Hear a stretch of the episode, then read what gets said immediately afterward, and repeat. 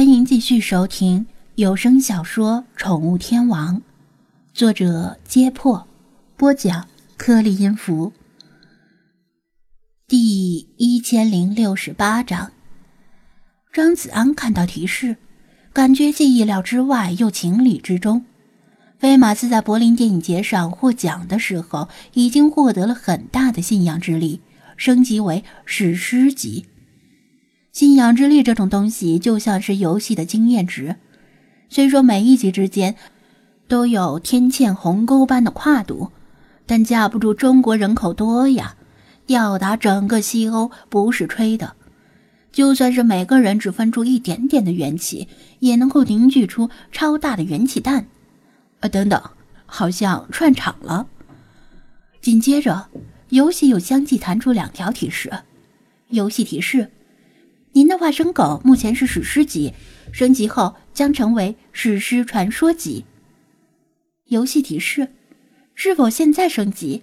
如果你选择否，可以在任何方便的时候为它升级。是否？稍后再提醒我。看到提示，张子安不禁陷入思索。刚才菲马斯提到说做了个奇怪的梦。觉得体内充满了力量与信心，认为自己在梦中能够控制梦境的走向，是否跟他达到了升级标准有关呢？要说是巧合，这也太巧了。如果为他升级，也许意味着将会进一步解放他的能力，让他对梦境拥有更强的控制力。这是好事儿还是坏事儿呢？他很清楚沉溺于梦境无法自拔的危险。毕竟，很多科幻小说都以 VR 游戏为例，指明了这一点。如果是人沉溺于梦境，确实很危险，因为人的欲望太强、太复杂了，七情六欲，任何一个都能让人永世沉沦。但是，菲马斯会吗？菲马斯曾经沉溺过，曾经从地狱飞升至幸福的天堂。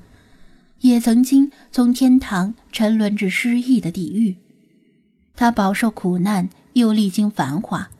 有一条任人鞭打的替身狗，摇身一变成为超级明星，坐进最豪华的轿车，咀嚼最美味的西餐，品尝一八八二年的拉菲，戴着最昂贵的钻石项链，住在皇宫一样的豪宅。可以说。狗能够享受到的一切，它都享受过了；狗享受不到的一切，它也享受到了。不是在梦境中，而是在现实中。但是这一切并没有令他感受到幸福，反而因为人们用一个陌生的名字称呼他，而令他痛苦万分。他在电影中化身万千，最后却迷失了自己。如果每部电影都是一场梦，那他已经做了足够多的梦，多到可以一语道尽，世态炎凉。所以，如果是菲马斯的话，应该可以抵受住沉溺梦境的诱惑。梦境中没有什么东西可以令他沉沦了。退一步说，就算他抵御不住梦境的诱惑而沉沦其中，他也有信心把他从梦境中拉出来。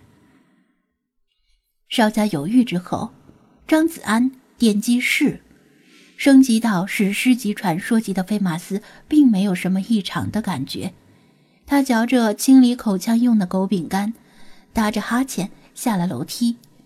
可能等他再次做梦的时候，才会察觉到自己与昨天有所不同吧。滨海市另一头，清晨，江天达边系袖扣边从楼梯上走下来。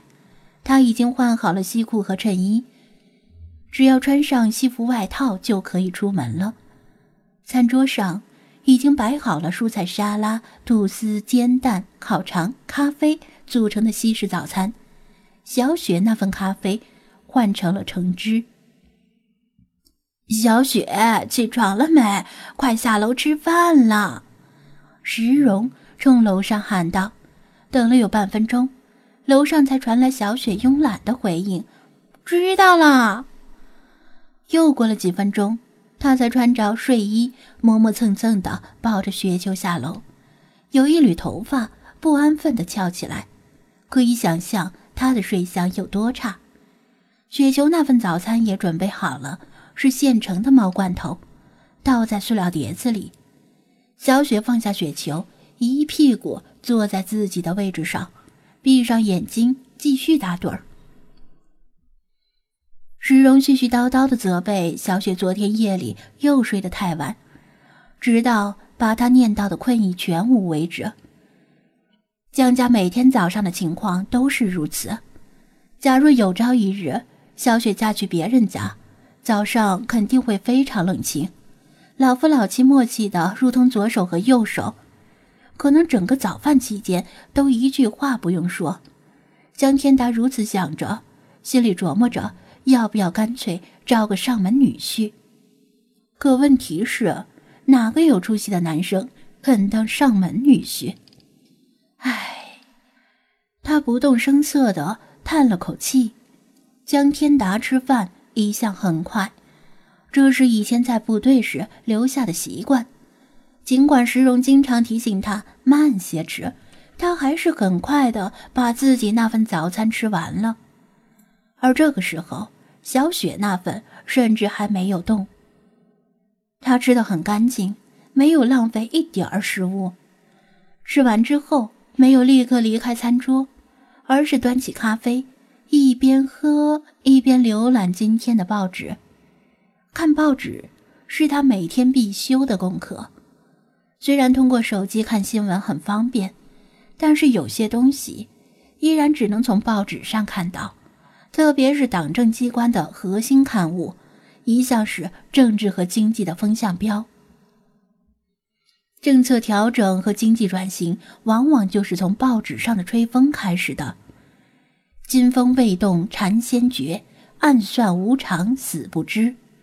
成功的企业家一定要看懂字里行间的暗示，否则死都不知道怎么死的。咖啡即将送到嘴边，他的手却停住了，眼睛紧紧盯着国内第一大报今天头版头条的文章，由署名朱继胜的作者刊发的十批网络文学。江天达快速浏览了一遍这篇文章，把没有喝完的咖啡放下，心头蒙上一层阴影。他与网络文学扯不上半点关系，但这篇文章的很多观点，除了适用于网络文学，同样适用于网络直播等新生事物。看我干什么？我知道啦，不就是头发翘起来了？小雪发现他在看他。大大咧咧的把翘起的头发往下压一压。你今天还要出去直播吗？他问道。放心吧，暂时没有这个计划。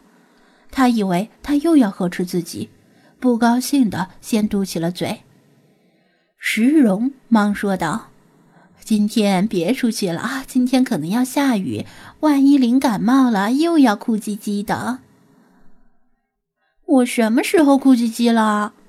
小雪不服气的反问道。